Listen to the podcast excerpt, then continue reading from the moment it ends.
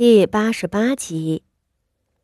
若不是因为那碗芦荟茶，就不会发生那么多糟糕的事儿。一切都是因为傅妙仪端来的芦荟茶。萧云天会真的大怒起来。傅锦仪能够想象到，傅妙仪回府之后将要面临的疾风骤雨了，他简直想笑出声来。面上浮着一层凝霜般的轻笑，他迈步往二楼上去。和靶场下头目瞪口呆的公子们一样，楼上看稀奇的女孩子们，此时也都是惊诧不已。侯爷走了，有人啧啧道：“我从前还以为武安侯大人是一位抗击匈奴的大英雄呢。”现在看来，倒是有些名不副实，气不如人也就罢了，偏偏还输不起。女孩子们脸上都透出了鄙夷。瞧见傅锦仪上了楼，此前那位性子刻薄和傅家姐妹争吵的马少奶奶痴痴一笑，朝傅锦仪挑眉道：“ 季妹妹。”你方才在下头，可瞧见了靶场上的事儿？侯爷输了，恼羞成怒的甩袖走了。侯夫人先前 被侯爷一脚踹倒，似乎伤着了呢。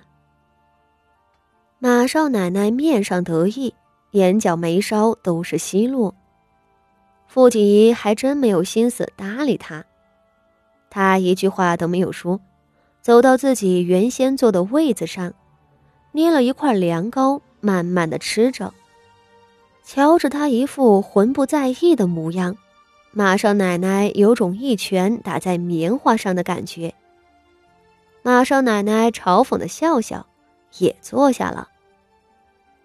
不少女孩子们站起来陆续告退，她们都是来看徐策和萧云天两位将军比身手的。萧云天落败而逃，徐策一个人在下头找不着对手，这试射就没有意思了，大家自然兴致缺缺。马少奶奶转身和富家姐妹辞行，跟着一块儿走了。倒是还有几位女孩子坐着闲话，甚至有两三个女子趴在栏杆上盯着徐策，挪不开眼。面颊上一片绯红，傅锦仪看着他们，抽了抽眼角。这群女孩子们，傅家门楣不高，今日来赴宴的都是些不高不低的人家，以他们的出身，怎么可能有资格给国公府的嫡子、当朝的二品指挥使徐大将军做正妻？唉。这是什么时候都不缺痴心妄想的人啊！靶场上还有哪些人？傅锦仪缓声问道。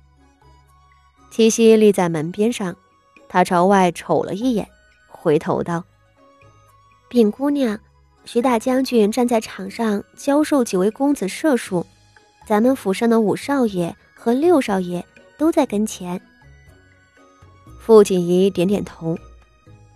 大房的傅德明和三房的傅德英都在。傅德英是个七岁的小毛头，根本就是去玩的。傅德明却是被谢氏嘱咐了，要好生学着。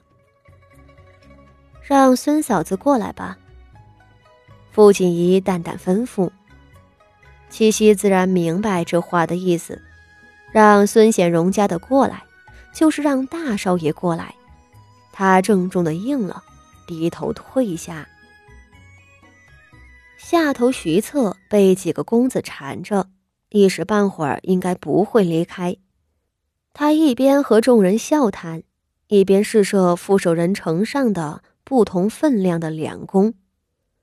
副手人的心里虽然担忧辞别的萧云天，且更喜欢奉承官位高一筹的徐策。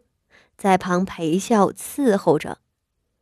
傅德民有父亲的看顾，倒是不敢偷懒，老老实实的拿着他那张轻弓，站在徐策的身后。靶子已经被各家的公子们挪到了五十米甚至二十米的位置。傅德明在二十米的靶子上射了一箭，一环都没有中。副手人瞪着他。那边徐策正好试完了五种不同的弓，从中挑选了最沉重的一把，将剩下的四把退给副手人道：“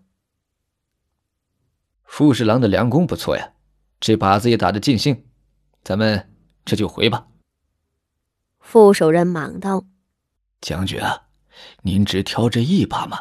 这些良弓可都是下官献给您的呀。”宋公事小。关键是自家那不争气的嫡子来了一趟，根本就没有长进。徐策只顾着和萧云天比试，后头萧云天走了，又只顾着自个儿玩，压根儿没有理会傅德明。